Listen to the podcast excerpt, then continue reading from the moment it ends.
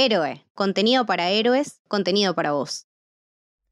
Bienvenidos, bienvenidas al Camino del Héroe. Mi nombre es Lucho. En esta ocasión vamos a hacer un episodio muy importante porque vamos a hablar del gran anuncio que hizo DC sobre cómo va a ser a partir de ahora su universo compartido, el nuevo nacimiento del DCU y demás. Y para hacerlo no se me ocurrió mejor manera que invitar a dos Marvelitas de pura raza, como son mi amigo Sebi de Marvel Flix. ¿Cómo estás, genio? ¿Qué haces, Luchito? ¿Cómo te va? Gracias por la invitación. Me gustó la definición de Marvelita de raza, pero también, qué sé yo, ¿no? en, vista de todo esto, también hay que decir que no todo es Marvel, entonces es como que acá está el espacio como para uno decir, bueno, acá podemos hablar de otra cosa, ¿no? Exactamente, esa es la idea y ahora lo, lo vamos a profundizar un poquito más. Y la otra invitada es Luli de Marvel. ¿Cómo estás? Genial, ¿todo bien? Todo bien, chicos. Gracias por la invitación. Ahora, más allá del chiste, ¿no? De que casualmente somos tres personas que nos encanta Marvel y ellos dos específicamente, que para mí son eh, las dos voces más importantes que tiene todo el país a la hora de hablar de Marvel, lo llamé por diferentes motivos. Primero, porque los queremos un montón a los dos. Segundo, porque son dos personas muy capaces y muy talentosas. Y tercero, para seguir continuando una idea que, tratamos de instalar acá en Camino del Héroe que es cortar un poquito este boca arriba ridículo de, que si te gusta Marvel no te gusta ese, porque justamente me parece que los tres somos un ejemplo de, que no es así y que por más que muchos de nuestros contenidos estén vinculados a Marvel, nos encanta, nos apasiona ese y este anuncio nos motivó justamente a juntarnos para poder hablar de esto que tanto nos apasiona y como dijo Sebi, salir un poquito de, de lo que es todo el tiempo contenido de Marvel y hablar de esto. Por eso les quería preguntar, para arrancar un poquito, ¿cómo, le, cómo les cayó este anuncio de, James Gunn sobre, sobre el nuevo nacimiento del DCU? O sea, sus primeras impresiones. Después lo, lo, debatimos bien, explicamos a la gente que no sepa, le damos contexto, pero primera impresión, Sebi, ¿cómo lo viviste? ¿Cómo te enteraste? ¿Cómo, cómo fue tu, tu momento con esto? Eh, yo eh, estaba realmente esperando que iban a anunciar, sobre todo porque toda la polémica que se generó entre un sector del fandom completamente eh, enajenado, ¿no? Y, súper rancio, que ya estaba crucificando a Gan mucho antes de que diga una palabra, pobre tipo. Eh, donde él, en realidad, como lo hablábamos en off, eh, básicamente está haciendo su trabajo, ¿no? O sea, tipo, no, no está haciendo otra cosa. Entonces es un poco eso cuando vi los anuncios, la verdad que a mí me gustó bastante. Eh, me parece que, que Gan estuvo muy basado en un montón de cosas que dijo. Y aparte también cómo explicó todo, porque también es un poco lo que creo que le pidieron, que dé un poco de respuestas sobre todas las polémicas que se armaron, ¿no? Entonces creo que en líneas generales estuvo bastante bien, eh, me parece que es muy interesante lo que propone. Pero tengo algunas críticas, ¿no? Que eso lo vamos a decir más adelante. Eh, pero para mí lo que anunció está bueno y creo que él... No, no, también me pasa esto que no veo otra persona o otra, otra figura, digamos, de, de, este mundillo que sea capaz de tomar este fierro que está prácticamente derritiéndose, ¿no? Sí, coincido con vos. ¿Y vos, Luli? Eh, yo estuve emocionada y con ganas de saber todo desde que Warner se presentó en quiebra, digamos que era, va, en quiebra, como la crisis económica que tenía y todos los proyectos que se iban a anunciar, que iba a pasar con DC, cuando asumió Gunn y Safran como que se me iluminó un poco todo porque lo banco mucho a Gunn y bueno, eh, todo el anuncio estuve muy emocionada viendo, estaba viendo en el eh, en mi casa, eh, en mi celular el video y pegaba grititos de emoción cada, cada tanto que escuchaba algo, algo lindo. A mí me pasó una mezcla de, lo que les aconteció a ustedes dos. Por un lado estaba con la expectativa y, viendo qué iba a decir James Gunn porque tenía una presión muy fuerte, como, como estaba diciendo Sebi y por otro lado apenas vi lo que dijo no pude evitar una sonrisa, ¿no? Es como que, de vuelta, ahora lo, vamos a, ir contando cada cosita para que la gente sepa, tanta presencia de Superman y lo que Superman significa de alguna manera creo que se vio reflejado en el sentimiento generalizado de muchos de los que amamos a DC y los que amamos eh, a las películas de superhéroes en general, es decir, la esperanza. Y para entender un poco, me parece, lo que nos sucedió a, nosotros y seguramente a un montón de personas que nos estén escuchando, hay que explicar dónde estábamos parados y por qué llegó este momento. Eh, Sebi lo, estuvo introduciendo un poco y Luri también.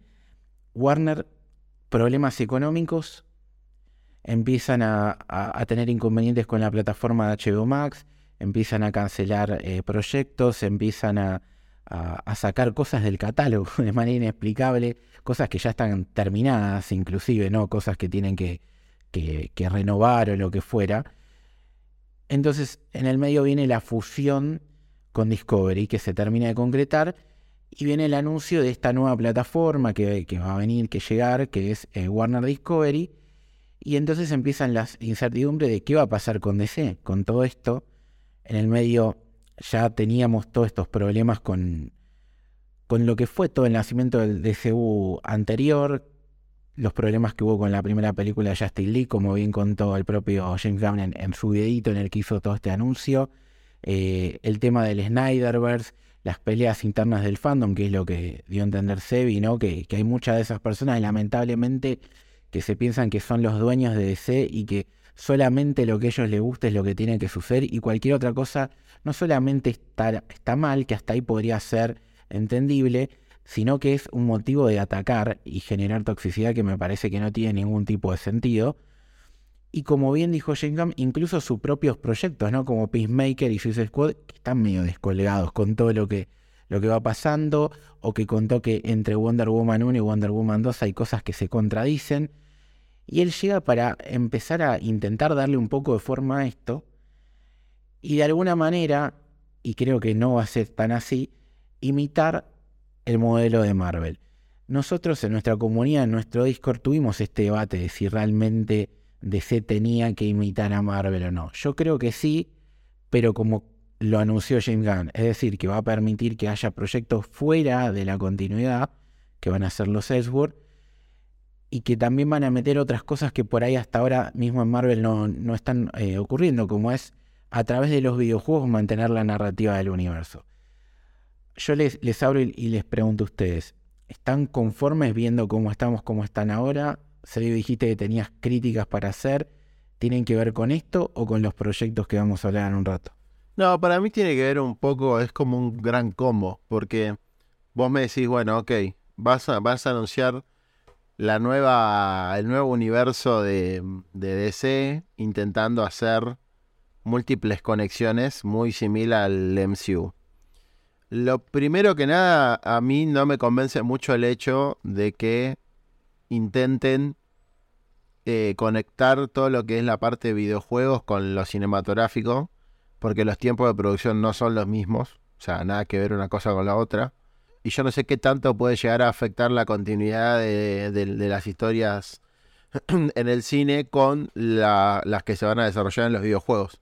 Me parece que también eso es un toque, no te diría que, puede llegar a ser aburrido en el sentido de, atractivo de historias y demás, pero no le veo mucho sentido. Yo siempre fui partidario de que los videojuegos tengan su propio olor y su propia historia, digamos, y que no tengan nada que ver con otra cosa. Por eso a mí, por ejemplo, los juegos de Marvel, los últimos que fueron sacando me parecieron interesantes, sobre todo el de Spider-Man, como que no tiene, prácticamente no tiene relación con nada, pero bueno, después sí te, sí te, sí lo pueden llevar a, no sé, como por ejemplo la segunda parte del Spider-Verse, que no me parece mal y tiene sentido, pero no es que depende de la historia del juego para desarrollarla en unas películas o series. No, eso no pasa y no va a pasar nunca. Entonces acá es como que eso no me convence mucho. Otra cosa que no me convence es el hecho de anunciar algo cuando todavía estás caminando los últimos pasos de tu antiguo universo, ¿no? Porque, pues eso primero, presta la confusión. Segundo, como no está todavía terminado ni, ni sabemos cómo va, cómo va a ser, hay muchas contradicciones entre los anuncios de GAN y lo, que, lo que se está por ver ahora. Yo hubiera preferido esperar a que se estrene de Flash, que es el supuesto reinicio de todo, y, cuando se estrene de Flash, ahí anunciar todo. Porque me parece más lógico, porque si Flash va a reiniciar todo y las películas que le siguen, que eran la de Blue Beetle y Aquaman 2, eh, venían después de, de Flash, quiere decir que o una de dos, o transcurren después del reinicio, son parte del reinicio o son previo. Como yo lo veo, a Warner y a DC les convenía hacer, después del reinicio de Flash, estas dos películas que fueran, digamos, una suerte de introducción o continuidad después del reinicio. Pero no sabemos qué onda porque eh, no está confirmado al 100% de que eh, los personajes van a formar parte de, este universo nuevo. Y no sabemos tampoco si van a ser Ellsworth o no. Para mí, por lo que pinta y por lo que dijo Gansi, van a ser parte del universo. Pero ahí ya tenés una confusión que no te la vas a sacar hasta, hasta que no larguen más información. Entonces es medio escueto todo, ¿viste? Sí, hay, hay una mezcla de buenas noticias y de un montón de preguntas que ahora cuando repasemos un poco lo que está por estrenarse y los proyectos, eh, podemos hacer como un pantallazo general y después hablar un poco de cada uno para que quede todavía más claro lo que no entendemos, básicamente. No solo lo que va a pasar, sino lo, que no entendemos que va a pasar. Eh, vos, Luli, tenés alguna queja? Eh, ¿Estás conforme con cómo veníamos antes a lo que estamos ahora? ¿Pensás que vamos para, para mejor? ¿Cómo, ¿Cómo lo veis en ese sentido? Como ir para mejor, vamos a ir para mejor porque por lo menos hay un proyecto, hay una idea, el pensamiento de que la historia y el guion es lo que más importa, lo dejaron muy en claro, lo dejó muy en claro Dan. Eh, entonces siento que ya dándonos esa confianza, como que podemos creer, digamos, eh, como que ya no está tan perdido y está la pregunta del qué va a hacer, qué va a pasar. Eh, obviamente sí hay muchas confusiones como las que nombró Sebi de qué sigue, qué, queda canon, qué forma parte del reseteo y demás, que bueno, vamos a ir viendo sobre la marcha o cuando quieran aclararlo, ya sea Dan o Safra, pero eh, con los títulos, la verdad que estoy conforme. Alguna que otra cosita no me esperaba, obviamente, pero estoy como intrigada de ver qué es lo que sale de todo esto para aclarar un poco a la gente cómo, cómo de qué constó el anuncio. Básicamente podemos dividirlo en, distintas etapas. Por un lado tenemos las cuatro, pues van a ser cuatro películas que se estrenan este año de C, que son las últimas anteriores al nacimiento de esta primera fase del DCU que se va a llamar Dioses y Monstruos. La primera película se va a estrenar ahora en marzo y es la secuela de Shazam, Después, el 16 de junio del 2023, tenemos la película de Flash, dirigida por el argentino Andy Muschietti. Para el que no lo conozca o no haya visto nada de él, es el director de las dos películas de It. Después, el 18 de agosto, tenemos Blue Beetle. Y por último, el 25 de diciembre, en Navidad, la secuela de Aquaman. ¿Cuál es el tema con esto? Supuestamente por James Gunn, estas películas van a ir una anunciando a la otra y así sucesivamente. Y de Flash va a ser la más importante para, porque va a ser el, reseteo.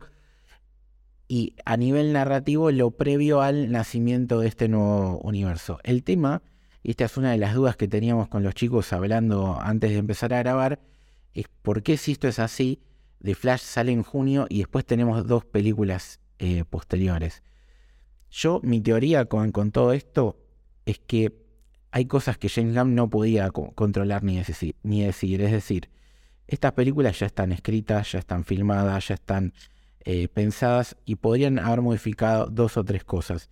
Si él agarra y dice hoy, Blue Beetle no, no importa, Aquaman 2 no importa, Shazam 2 no importa, y lo único que sirve es de Flash, está metiéndole un tiro en el pie a la propia empresa a la hora de recaudar plata a estas películas. Probablemente, bueno, todo esto eh, a nivel cronológico ocurre antes de Flash y ya es parte del pasado. Yo creo que va a ir un poquito por ese lado, entonces es por eso que, sigue metiéndole un poco de bombo, simplemente por tema económico y financiero y no tanto por cómo lo va a construir. Y le da un ejemplo a Luri. Imaginemos que en Aquaman 2 eh, al protagonista le cortan el brazo como pasa en uno de los cómics, ¿no? Y antes, seis meses antes, vimos que The Flash terminaba con el reinicio del universo Entonces, vamos con Superman Legacy, que va a ser la primera película del DCU, y en un momento en esa película ves un flashback o, ves a lo lejos en el mar a Aquaman nadando con los dos brazos. De esa manera es una forma sutil de decirte que Aquaman tiene los brazos y que lo que pasó en esa película que vos viste en el 2023 en realidad es parte del viejo canon y no del actual. Yo imagino que va a ser un poquito, va a ir por ahí y es que por eso que James todavía hay ciertas cosas que no puede decir. Por ejemplo, está confirmado que Henry Cavill no va a volver a ser Superman y hay dudas sobre el resto de los actores que hicieron parte de la Liga de Justicia. Por ejemplo, Jason Momoa, que es el actor de Aquaman. De hecho, en los últimos días se rumoreaba que iba a pasar a ser un nuevo personaje dentro de este universo que es Lobo. Cuando eh, después del anuncio James Gunn le preguntaron, dijo, eh, Jason Momoa no va a ser dos personajes. No dijo quién iba a ser. ¿Y por qué no dice quién va a ser? Porque tiene Aquaman 2 el 25 de diciembre y la gente la tiene que ver. Si vos sabes que, que Jason Momoa ya no va a ser Aquaman, no, ni la vas a ir a ver al cine. Entonces tiene que quedar en el aire. Yo no sé si va a ser Aquaman, si va a ser Lobo, pero esa posibilidad quedó en el aire de que todos los personajes que fueron cast en el anterior DCU vuelvan a repetir, pero en otros roles. El tema que vuelta, como están estas películas pendientes, no lo puedo confirmar porque si no nadie las iría a ver, básicamente. Yo creo que también coincido que claramente hay una beta comercial, porque si no, no tiene sentido. Porque si no, las películas las cancelan y punto. O sea, y aparte que para Aquaman falta todavía. Ya saben, la gente la vaya a ver, obviamente. Eh, y claramente The Flash va a ser la más importante del año porque es la que digamos, elimina todo, ¿no? Reinicia todo. Sí, reinicia todo o simplemente puede decir que nada, que era todo lo que vimos era la Tierra 25 y ahora vamos a ver la Tierra 1, ¿no? Claro, sí. Que es otra opción de que todo sea parte del multiverso DC y, y que todo, todo, sea canon, pero no sea la, la, Tierra principal, básicamente, ¿no? Claro, lo que están diciendo es que si reinicia, o sea, arranca de cero, y como que se reinicia el multiverso, ponele DC, que nunca lo tocaron. Entonces es como que acá en The Flash va a haber una mezcla de multiverso, va a haber una mezcla eh, de despedida, obviamente, y va a haber otra cosa que de reinicio nuevo. O sea, esas tres partes, digamos, serían las más relevantes de la película.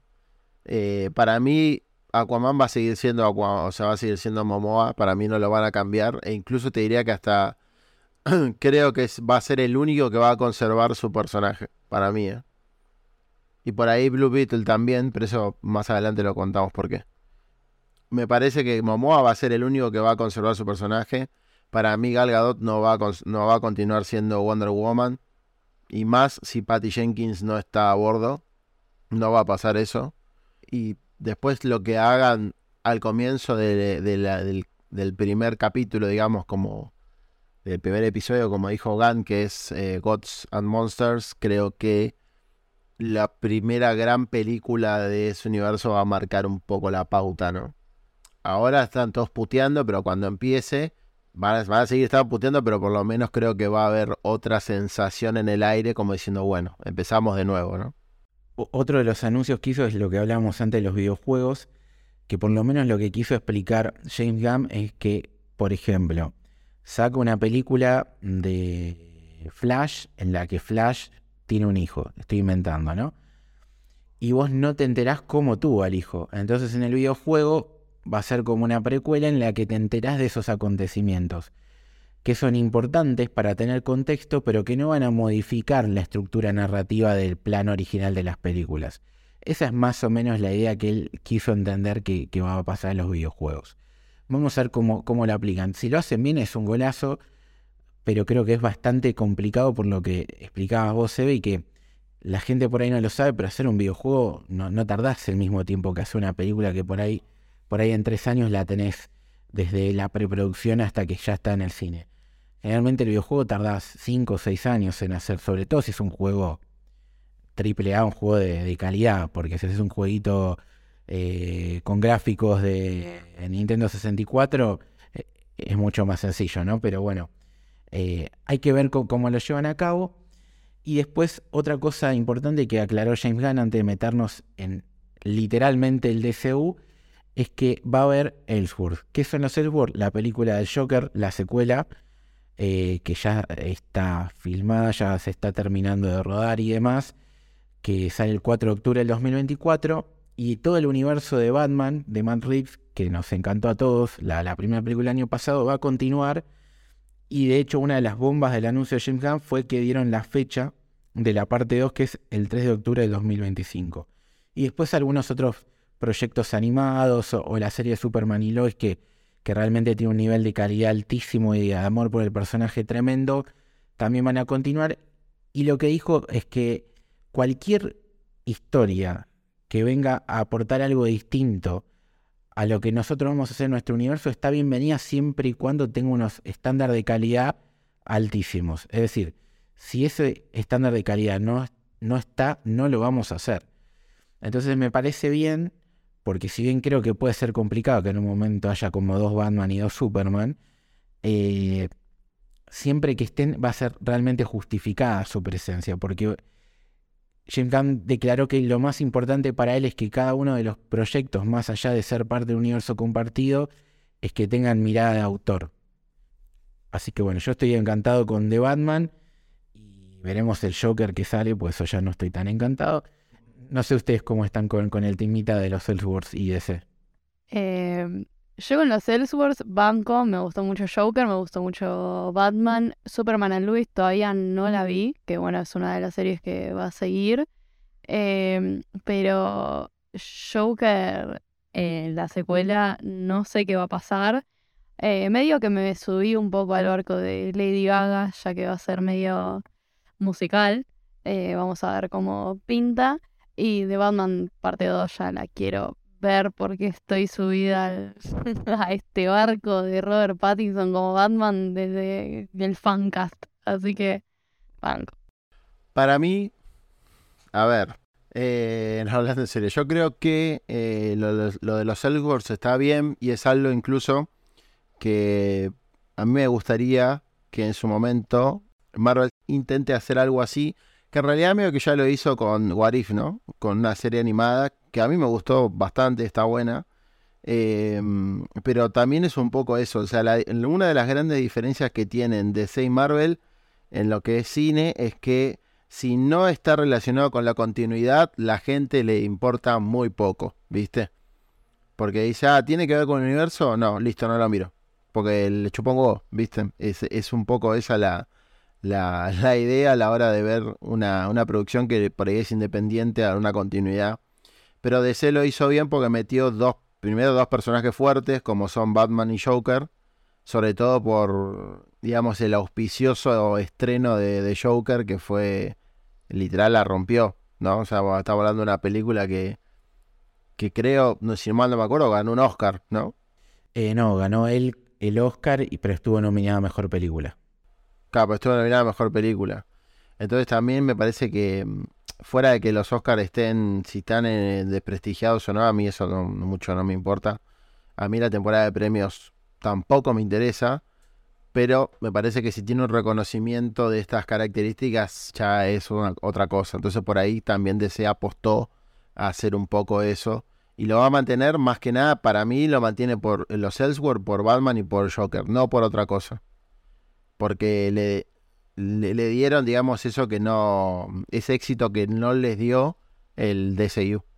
No, y aparte te puede permitir eh, contar la, historia de los personajes de otra manera que quizás cuando vos, es lo que decías un poco de Marvel, ¿no? Imagínate que, no sé, quisieran sacar una película del Spider-Man de Tobey Maguire, ¿no? Y hacen algo en unión con, con Sony, pero pertenece también a MCU, pero no es parte de, la línea canónica. O sea, sí, pero no, digamos.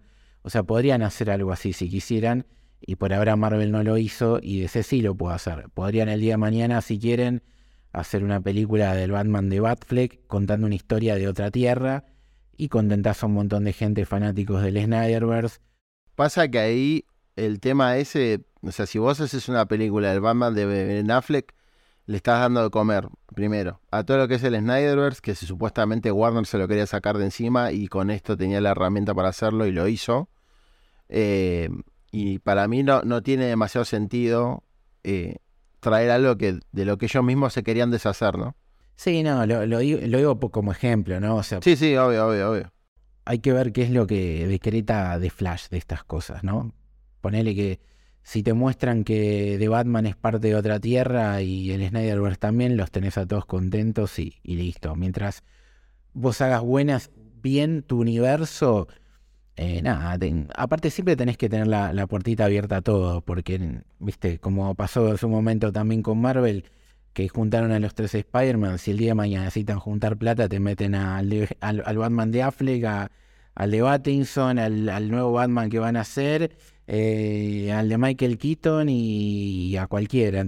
Pero bueno, eh, siempre una puertita abierta vas a tener que dejar para, aparte para que no se te enoje tanto la gente. Ahora, hablemos puntualmente de, lo que estamos acá, que es el anuncio. Tenemos de vuelta dos vertientes. Por un lado están las series y por el otro lado están las películas. Son cinco y cinco. Yo iría a empezar primero por las series porque me parece que las películas el plato fuerte. Lo primero que nombraron de las series es Creatures Commandos. Voy a ser totalmente honesto. No sé casi nada de estos personajes. Tuve que googlearlos. Y más o menos, para que la gente entienda, van a ser, entiendo, como unos guardianes de la galaxia, pero eh, con personajes que son parecidos a los monstruos de Universal. Es decir, hay un personaje que es un Frankenstein, hay un hombre lobo y hay otros tipos de monstruos en, este grupo. Va a ser una serie animada, porque James Gunn dijo que hay ciertas cosas que no pueden contar en live action, porque si no cada capítulo serían de 50 millones de dólares, y eso es lo bueno de la animación, porque te permite la espectacularidad eh, por otro precio. Y otra cosa que dijo que es muy interesante es que los actores que le pongan la voz a estos nuevos personajes van a repetir después en live action. Así que vamos a estar todos muy atentos cuando sea el, el cast de voces de, esta serie. No sé si ustedes conocen algo, yo ya lo digo, no los conocía, voy a ser totalmente sincero, y no sé qué expectativas tienen ustedes con esto. Em, yo, bueno, como vos, Lucho, no los conocía tanto, tuve que buscar. eh, lo que entendí son, bueno, como super soldados de la Segunda Guerra Mundial. Y lo que tenía entendido es que vuelven eh, Whistle y Rick Flag Correcto. de, de Suicide Squad. Bien, me sirve. Eh, va- ¿Será el mismo cast? Ya empezamos, ¿viste? ¿Será el mismo E- Esa es una, una, buen- una buena pregunta. Porque la pregunta es, si The Flash va a reiniciar, digamos, lo que sería el DCU y se abre la puerta al multiverso de DC. O sea, ¿por qué, eh, tipo, Rick Flag no puede volver a ser el mismo, el, el mismo actor, digamos? eh, siendo que Gunn encima dirigió una película de, Suicide Squad con el mismo actor de Rick Flag, ¿no? Es que para mí la forma más fácil de arreglar todo este tema del cast es hablar de que esta es la tierra principal. Porque, porque te permite que haya algún actor que repita y alguno que no. En esta tierra el Superman es con la cara de Juancito, no es con la de Henry Cavill. Eh, Rick Flag es la misma cara, eh, Aquaman es la misma cara y, y hay 40 otros personajes que no. ¿Por qué? Porque es así, amigo. Suerte. ¿Por qué? No, no hay por qué. Ar- Lo que, claro, es como que es medio también contradictorio porque al mismo tiempo, eh, bueno, con la próxima serie de la que vamos a hablar, se va a hacer canon de Suicide Squad y Peacemaker. O sea, y el final de Peacemaker ya, tipo ese cameo de personajes. Ese es, e- ese es otro tema muy, muy raro que tiene que ver que otra de las series va a ser Waller, que va a ser una precuela o un interludio entre el Suicide Squad de James Gunn y el Peacemaker de James Gunn. El tema es, suponiendo que está en el medio, pero pasa algo distinto, te puede permitir de vuelta jugar con esto de que la próxima temporada que vos veas de Peacemaker sea un soft reboot, ¿entendés? Realmente no sea una secuela, sino que sea la historia de en esta tierra, entonces te evitas esa escenita donde salía la Liga de Justicia de Snyder. No sé, es un quilombo. Lo que pasa que también si, a ver, si van a hacer una serie de, de Waller y la y la actriz sigue siendo Viola Davis, que ya está confirmada, es lógico que Peacemaker va a volver y que va a seguir siendo John Cena. O sea, de eso no hay dudas para nada. y más conociéndola a James Gunn, que tipo, el, la serie fue un éxito. Eh, a mí me encantó Peacemaker. Me parece que también es, es, es, parte de lo que quiere él, ¿no? Eh, y, basta, y para mí también es un prueba y error, ¿no? Tipo, va a ser un poco así también. Con respecto a, a, la serie anterior, y acá le hago la, la conexión, digamos, si va a aparecer, si vuelve Rick Flag y si vuelve Whistle, que Whistle es interpretado por Shin Gunn, el hermano de James Gunn. Si vuelve a Viola Davis también. Claro, vuelve a Viola Davis. Entonces posiblemente haya otra película más de Suicide Squad con otro equipo. Eh, y que en el mismo equipo tipo vuelvan Rick Flag, vuelvan Whistle eh, y también Peacemaker, ¿no? Tipo, eso va a estar interesante porque tipo Peacemaker es el que asesina a Rick Flag. Pero el tema es que, más allá de eso, la serie de, Waller a mí me parece muy interesante. Porque si va a ser. Eh, a ver, Amanda Waller vendría a ser a lo que Marvel, la condesa Val, pero con mucha. digamos, con mucha más ferocidad, digamos, ¿no? Entonces, creo que la serie de Waller va a ser un puente, obviamente, entre Peacemaker y otra producción como por ejemplo el estilo de, The Authority, ¿no? Creo que va a ir un poco por ese lado. Puede ser. Y hablando de, todas estas dudas que tenemos de continuidades y demás, creo que este es de todos los años el último que tiene este problema, que es la precuela de Wonder Woman, ¿no? Que se va a llamar eh, Paradise Lost. Esto también está basado en un cómic muy famoso de Wonder Woman, que mi duda es, ¿van a hacer una precuela de Wonder Woman para presentarnos una nueva Wonder Woman? Para que vuelva Gal Gadot en un soft reboot. ¿Qué carajo van a hacer? ¿Va a estar Wonder Woman en, este Paradise Lost? ¿Va a ser el pasado? Eh, ¿Va a ser contexto del universo de DC como quiso hacer eh, las dos películas de Wonder Woman?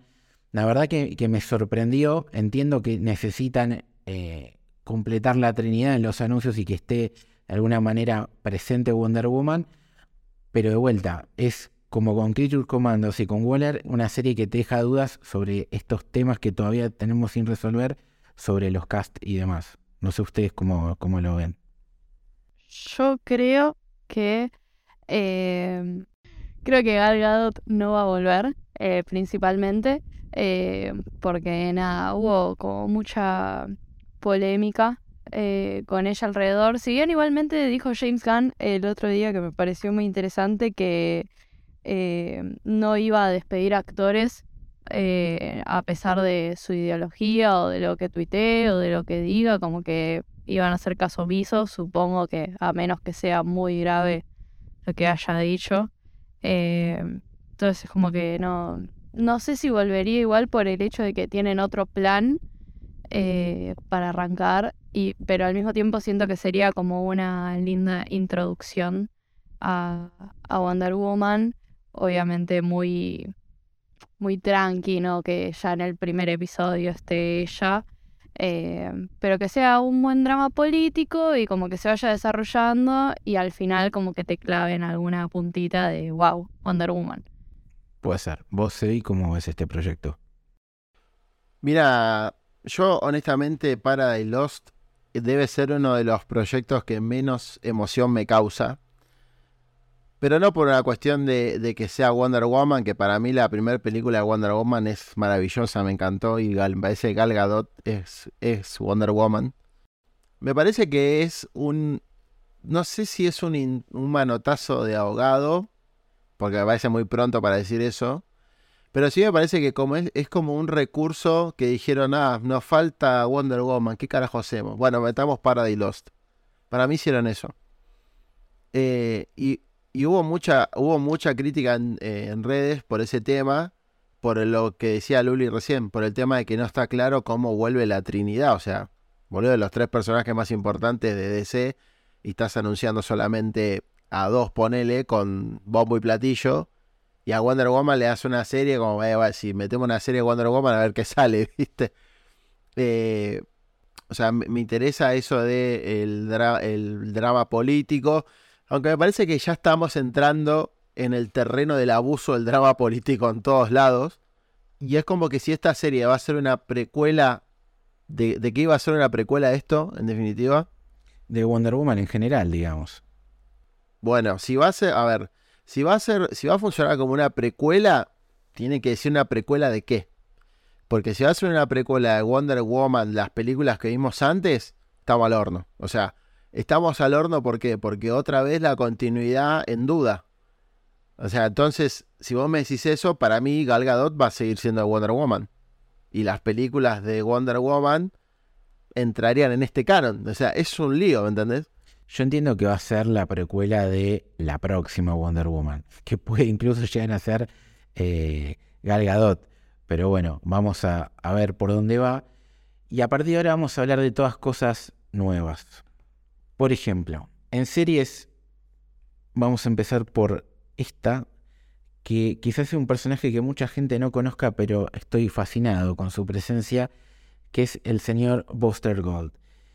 Este es un personaje para que la gente sepa que es del futuro y que va al pasado aprovechándose de toda su tecnología, de su dinero y demás para cumplir su sueño de ser un superhéroe.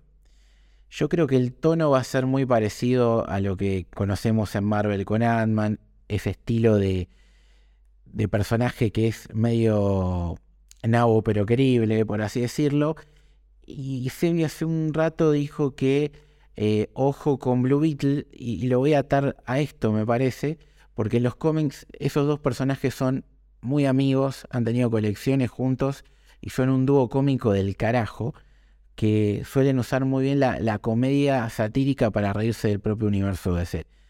Entonces, te pregunto, ¿vos lo decías por esto y porque Peter Safran, que es uno de los dos encargados de DC, creo que está a cargo de la película de Blue Beetle o, o por qué habías tirado esa, Sebi? Sí, sí, básicamente lo había dicho por esto de que Blue Beetle y, y este otro personaje, Buster Gold, son como muy amigotes. O sea, son recontra amigos en las, en las historietas, tuvieron run- runs juntos. Y lo interesante de todo esto es que puede funcionar como, eh, por ejemplo, te dejo a Blue Beetle ahora este año que estrena en agosto, te meto a Buster Gold y después puedes, tener, puedes meter una serie que donde mm, participen los dos juntos. O ponerle si hay una nueva película de Blue Beetle. O incluso si hay una película de. la- en la película de Blue Beetle que llega ahora. Por ahí él puede mencionar a Buster, a tranquilamente. Porque es un personaje que va y viene en el tiempo. Es un viajero del tiempo, chabón.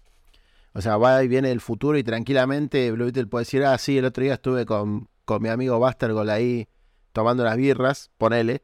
Eh, y puede, puede ser perfectamente y no hay necesidad de que lo muestren al personaje y ya te lo ticiaron. Con lo cual para mí es como un gran acierto Buster Gold. Me, me parece que es un personaje que puede ser, o sea, eh, es una boludez, ¿no? Pero es como que nosotros estamos comparando cosas, entre que las comparaciones a veces pueden ser odiosas, ¿no? Y para algunos fanáticos ofensivas. Pero, pero por ejemplo, sí, coincido que puede llegar a ser como ese alivio cómico estilo Ant-Man eh, en el DCU porque el tipo es un personaje. O sea, el chabón es personaje mal. Eh, a mí particularmente me, me emociona, me gusta, me, me llama la atención. Sobre todo porque como tiene comedia, eh, James Gunn creo que la va a llevar bastante bien adelante, ¿no? No, aparte, entre el traje y el nombre, más boquita no, no puede ser, ¿no? Nada, me vuelvo loco. Más boca no puede ser, boludo. Lo más grande que hay. Así que, Bostero Gold, eh, azul y amarillo, estamos todos prendidos a, a la, a la Booster Gold neta. Eh, a- vos, Luli, también, obviamente, ¿o no? Oh, vale, banco mucho la, la amistad que tienen Blue Beetle y Booster Gold. Eh, también, bueno, podemos pensar en que Blue Beetle, Blue Beetle podría aparecer en el show, eh, porque creo que el cast en sí y, eh, fue como muy querido en internet y James Gunn como que le presta mucha atención a eso. Que el protagonista de Blue Beetle es, es Miguel de Cobra Kai, para que la gente sepa. Claro, es Miguel de Coracay. Eh, y la última serie que se anunció es la que a mí me erizó los pelos, sobre todo por cómo la vendieron.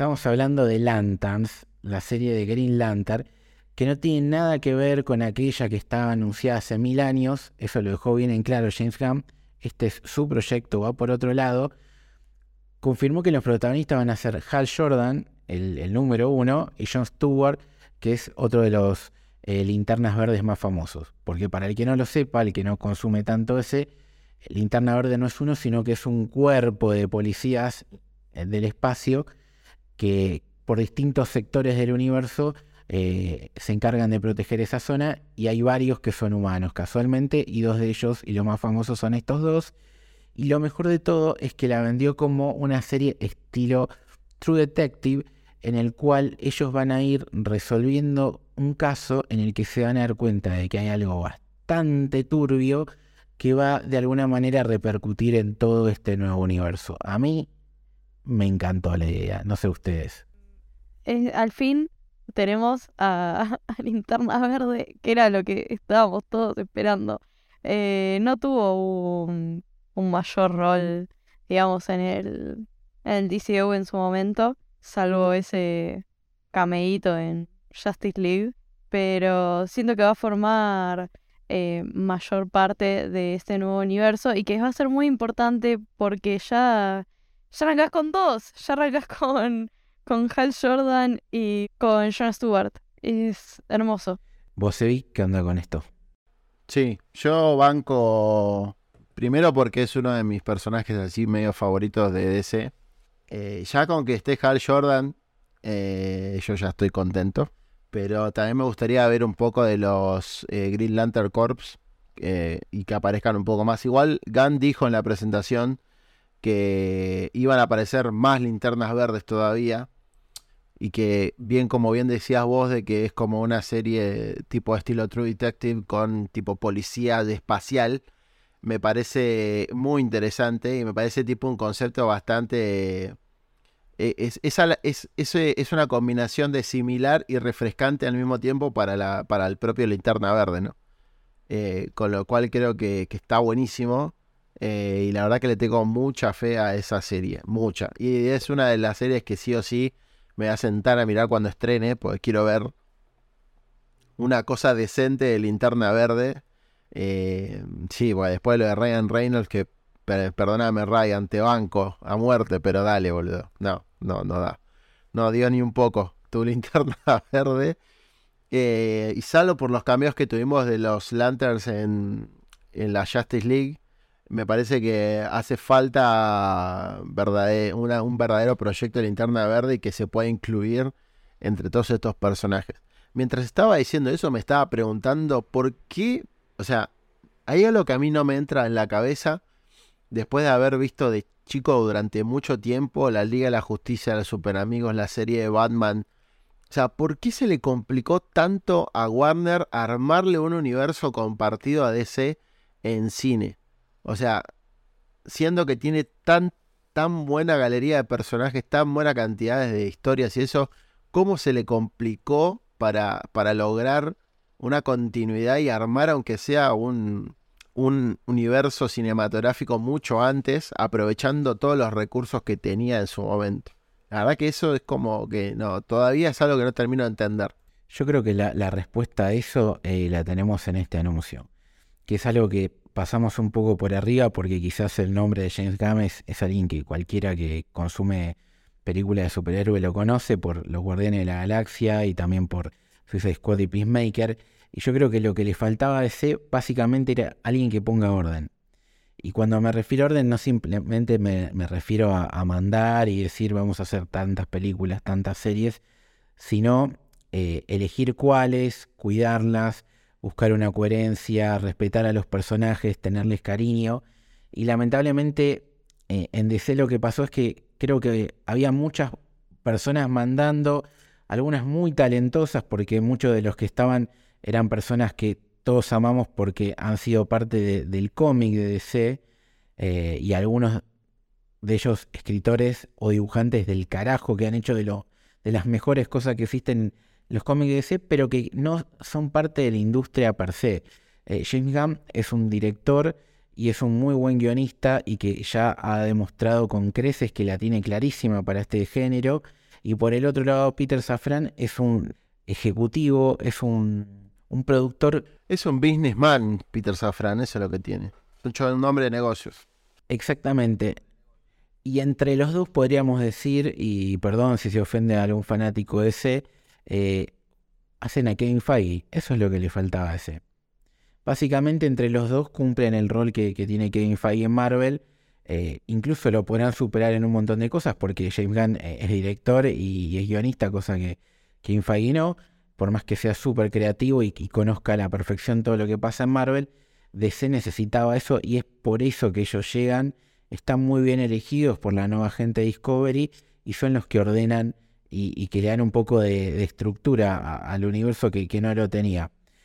Sí, yo quiero hacer una pequeña salvedad, porque sí, yo, o sea, tenés razón en esto de que decís de la diferencia y como ese, esa necesidad de tener un, un productor pulpo superestrella como es Kevin Feige, eh, me parece que también hay una cuestión acá porque Gunn tiene una, esa diferencia que decías vos de que es escritor y eso, pero Feige lo que tiene es que es un hombre de negocios, un enfermo de Marvel, porque tipo se leyó, se habrá leído los trillones de cómics que existen de Marvel, el tipo se los lee. Y aparte de eso, lo que tiene Kevin Feige es que es un, eh, es, es un tipo que toda su vida se dedicó al cine de superhéroes toda la vida. Entonces como que el tipo empezó con X-Men y después arrancó con Avi Arad en Spider-Man, siguió con X-Men hasta que se armó Marvel Studios y siguió solo. Pero salvo por Tienes un email, que es la película que él fue como, una, como asistente de producción y eso, toda su vida perteneció a, al cine de superhéroes. Ese, es, es, el pionero por excelencia, en cierta manera. No, por eso encontrar otro Kevin Feige es imposible. Se podrá fabricar con el tiempo porque ya es una industria la de el género de superhéroes. Entonces la mejor opción que tenías es traer un muy buen eh, hombre de negocios y, productor como Peter Safran y uno de los mejores directores y, guionistas que, tenía eh, el género y, que es una persona que en Marvel y eh, en DC demostró que no solamente sabe respetar a los personajes, sino que se interesa mucho en lo profundo, porque tanto Guardianes como Peacemaker son personajes de, la B o de la Z en, Marvel y DC. Entonces, si el chabón hace maravillas con personajes conocidos, mira el potencial que puede tener cuando maneje a los grandes, ¿no? Entonces yo creo que va por ahí. Y por otro lado, que, no lo mencionamos, eh, las personas que los, dijo el, propio James Gunn el otro día, que los están acompañando, eh, en, lo que tiene que ver con lo creativo son increíbles, porque por un lado tienen a Tom King, que ya lo vamos a decir, que es un guionista del carajo de los cómics, eh, que de hecho una de las películas que ahora vamos a nombrar está basada en un cómic de él, eh, que por ejemplo es el, guionista de, Vision, que es el cómic en el que está basado WandaVision, entre otras cosas. tenés también a, a Drew que es guionista de Martian, y también director de Cabin in the Woods, entre otras cosas. Estuvo en Daredevil, está Jeremy Carver que estuvo en Doom Patrol, que era buenísima y que lamentablemente eh, la cancelaron, que no fue James Gunn, por cierto. Eh, está Crystal Henry, que, que, fue parte de Watchmen, que fue una de las mejores miniseries y cosas que hizo DC, eh, como Ellsworth justamente. Christina Hodgson, que es la guionista actual de Flash, que es una, va a ser una película clave como ya explicamos, y Jeremy Slater, que viene de romperla con Moon Knight en Marvel. Entonces, está claro que las personas que buscó rodearse para ayudarlo en este nuevo proyecto también son de calidad. Después puede salir mal, pero me parece que es una, una buena forma de decir, eh, juntar un montón de gente talentosa que tiene mucho cariño por lo, por lo que van a trabajar para darle una forma a algo tan grande como así que nadie puede entender que no hayan aprovechado este enorme momento de hervidero del sentimiento por las películas de superhéroes. Así que hablemos ahora sí de lo más grosso de todo que son las películas y quería empezar por la más rara. Por una que la gente, la gente decía, ¿y esto qué carajo es? y, es quizás a mí la que más me sorprendió, que es The Authority, que está basado en un cómic que en realidad no era DC, sino de uno de los sellos independientes que después fue comprando DC, que es de la línea Vertigo, que después continúan en Wildstorm, que básicamente, para que la gente me entienda y que no se, se enoje nadie, es como The Voice, es como Invincible, va por ese lado la historia. Es una historia de superhéroes eh, muy madura, muy violenta, eh, donde los superhéroes son todos grises y que tiene un cast de personajes espectacular, entre los que se destacan dos que son muy curiosos, sobre todo por lo que vamos a ver que va a aparecer en el universo DC, que son eh, Apolo y Midnighter. Básicamente es un Superman y un Batman. ¿Y qué tiene de, loco estos personajes, más allá de ser clones de, los originales, por así decirlo? Que son pareja en el cómic. Entonces, es como, viste, llevar al, el fanfic de muchos a, la vida real y con un tono muy eh, eh, loco esta historia. Yo he, leído varios de estos cómics y de chico y nada, me voló la cabeza y cuando la anunciaron dije, está totalmente mal del bocho James Gunn y lo aplaudo. está, está, re loco. Acá triunfamos. Yo triunfé con esto, chicos. Yo triunfé con este romance. Me encanta. Bueno, y ya que mencionamos a Superman, sí, Superman Legacy va a ser la primera película que va a abrir el DCU. Tiene fecha el 11 de julio del 2025. Estamos hablando de que ese año va a haber una película de Batman y una de Superman. La de Superman va a ser del DCU y la de Batman va a ser la secuela de, de Battinson, que va a ser parte de un Ellsworth, quizás marcando un poco a lo que nos vamos a tener que ir acostumbrando con, con este nuevo camino. Y también de Superman, eh, o del universo Superman, va a estar eh, Supergirl, Woman of Tomorrow, que está basado en un cómic de Tom King, que es uno de los que está acompañando a James Gunn y demás, que lo mencionamos antes, un guionista del recontra carajo Así que Superman vuelve con todo y lo único que sabemos es que no va a ser Henry Cavill el, protagonista. Por otro lado, tenemos la, película de Something, La Cosa del Pantano, que si ustedes son Marvelitas, si vieron el, año pasado Werewolf by Night, este eh, one shot de un hombre lobo donde en un momento aparece un monstruo gigante llamado Manfing, tiene que saber que la Cosa del Pantano, el DC, es una copia de ese personaje por cuestión de meses y son muy parecidos y diferentes.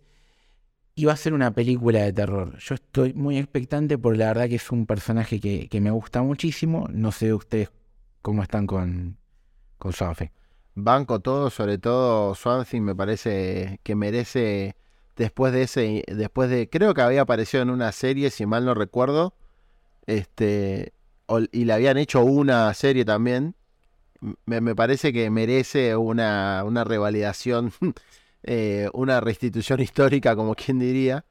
Eh, así que yo lo superbanco. Ojalá que traigan a un director de terror que entienda al personaje. Todo el mundo está pensando en Guillermo del Toro, porque tipo es un monstruo, o sea. Y, y Guillote la tiene muy clara, muy clara. Con lo cual, ojalá sea él y si no, que traigan a, un, director joven también o nuevo que pueda potenciar el personaje como se lo merece. Yo banco, banco que le den entidad y que, como decías vos, y como que lo, lo, vuelvan a traer, que se tiene que quedar, que tiene que haber cosas nuevas.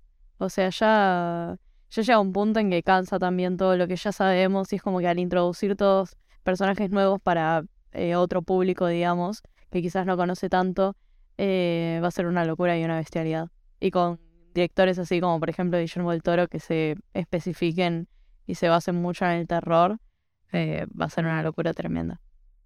Por último, el anuncio para mí más importante porque amo a Batman y de hecho tenemos un podcast entero llamado De la Baticueva en el que hablamos de Batman.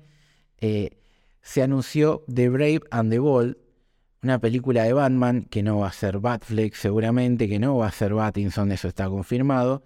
Es decir, vamos a tener un nuevo Batman y la particularidad y cosa que a mí me alegró muchísimo y, que sé que un montón de gente lo fastidió y me alegro que así sea, es que va a estar Demian Wayne como Robin. Yo lo banco a morir, a Demian Wayne es uno de mis Robin favoritos junto con Dick Grayson y me gusta no solamente porque me agrada este personaje, sino porque es una manera muy sutil y obvia de decir, ya va a estar totalmente instalado en la Batfamilia. No nos van a contar de vuelta el inicio de Batman, porque de alguna manera eso ya lo está haciendo el de Battinson, con su propia historia.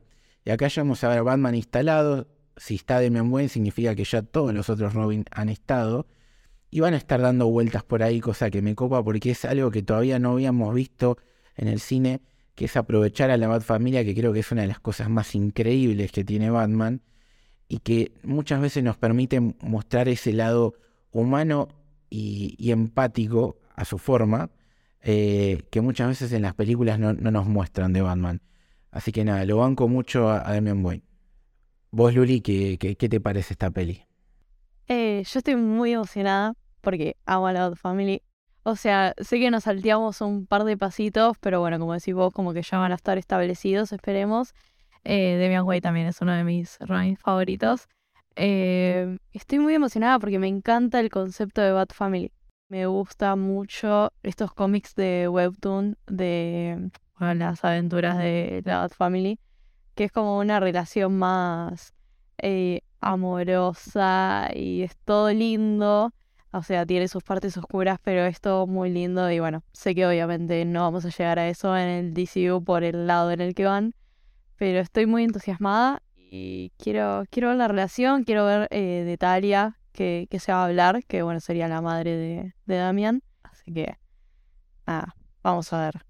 Sí, lo bancamos a, a morir a, a y aparte yo quiero dejar acá en público mi repudio para para el grandísimo Morrison, que en su Batman Inc. decidió matarlo, arruinando todo lo hermoso que venía construyendo DC en paralelo con Batman eh, y Robin, con el arco principal de Batman.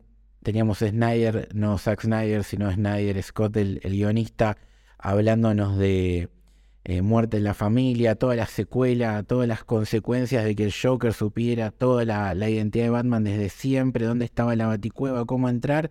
En paralelo veíamos un Batman eh, súper creciendo como persona y como padre y lo matan, lo matan así de la nada y todos los arcos se vieron arruinados y tuvieron que remar en dulce de leche para poder eh, modificar eso.